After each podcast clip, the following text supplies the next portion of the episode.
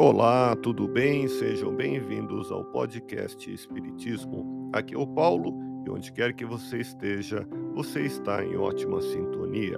Parábolas que Jesus contou. A parábola do mordomo infiel foi registrada apenas por Lucas e para sua interpretação no aspecto moral, devemos nos aprofundar em seu simbolismo. O que é um mordomo? A expressão vem do latim maior domus, que significa o maior da casa, e designa o chefe dos criados de um soberano.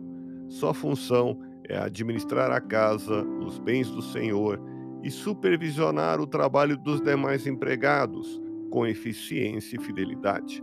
Foi o que não fez o mordomo da parábola. Como consequência, estava perdendo o emprego e tinha que fazer logo a prestação de contas de tudo ao seu senhor. Nesta situação, o mordomo se questiona o que fazer. Encontrou uma solução que o beneficiaria, colocando-a em prática.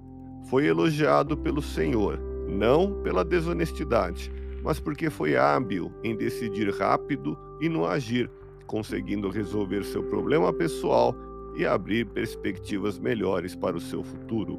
A atualidade da parábola continua diante dos problemas humanos que tem origem no espírito imortal. A instrução moral do Evangelho, que perdura junto à humanidade, serve de diretriz salvadora. No próximo episódio, a continuação do estudo desta parábola. Ouça podcast Espiritismo. Agradeço sua audiência, fique na paz do Cristo e até o próximo episódio.